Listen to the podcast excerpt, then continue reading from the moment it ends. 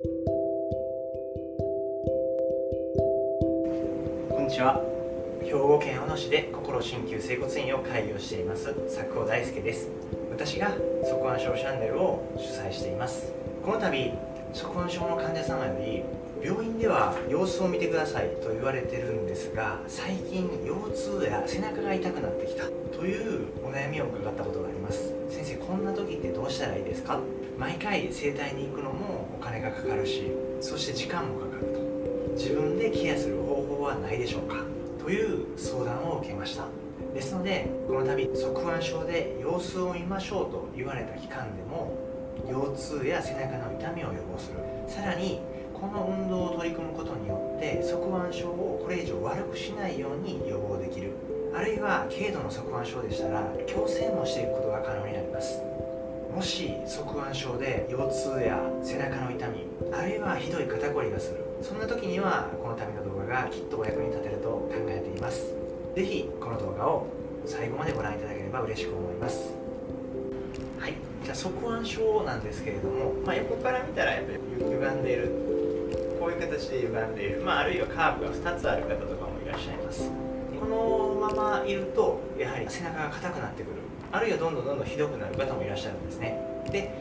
この側腕症後ろから見たらこういう形のカーブができてますが横から見た時に背中がこうね背骨が C の形にしているというケースが結構あるんですね。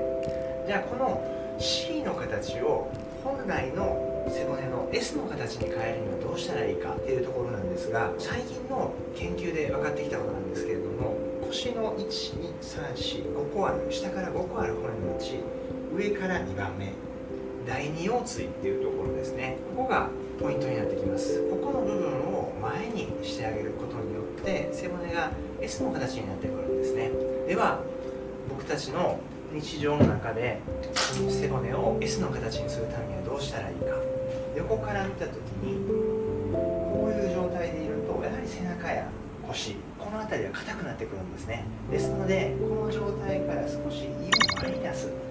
そうすることでさっき言った第二腰椎をうまく矯正することが可能になってきます。これが一つポイントになります。この形でいることで腰痛や背中の痛みひどい肩こりを予防していくことが可能となります。日常の中で胃を前に出す姿勢を心がけるっていうところが一つのポイントになってきます。ではこれを運動でどうやって矯正していけばいいか引き続きこの度の動画にまとめています。はい。では運動なんですけれどもこういう背もたれのある椅子を1つ用意していただきたいんですね。もしなければパイプ椅子でも結構です。この椅子さえあれば自宅でも職場でもこの運動を取り組むことが可能になります。やり方はとても簡単で背もたれがある側に向かって座っていただきます。そして座る位置ですが背もたれから約拳2つ分ぐらいお尻を下げてください。そしてもたれるようにこういう形で座っていただきます。で先ほどの動画でもお伝えしました第二腰椎の分分かりやすい場所でいうとお腹ですね。胃の辺りを想像していただくといいと思います。この位置で胃を前に出す姿勢をすることによって背骨を S の形に矯正することが可能になります。そして前に出しまた丸める。前に出す丸める。前に出す丸める。この動きを繰り返すことによって背中の硬くなった筋肉を緩めてそして腰回りの筋肉も柔らかくしていくことが可能になります。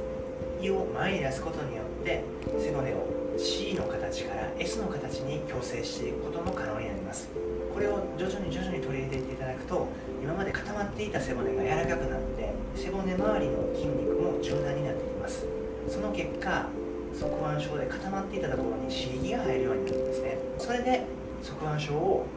矯正していくことが可能となります。ても簡単にできることですので側腕症で様子を見ましょうと言われた時にはこの運動を取り入れてみてください。側腕症で必要な運動だとか日常生活の気をつけるべきことだとか矯正していく方法を動画にまとめていきたいと考えています。この度の動画を見て良かったと思う方は親指を立てたグッドボタンとチャンネル登録の方もよろしくお願いします。側腕症チャンネルでは側腕症を日常で予防していくことを発信私の整骨院では側腕症を矯正するドイツ式の運動療法を取り入れ側腕症の方を施術しています。もし側腕症でお悩みでしたらお早めにご相談ください。それでは失礼します。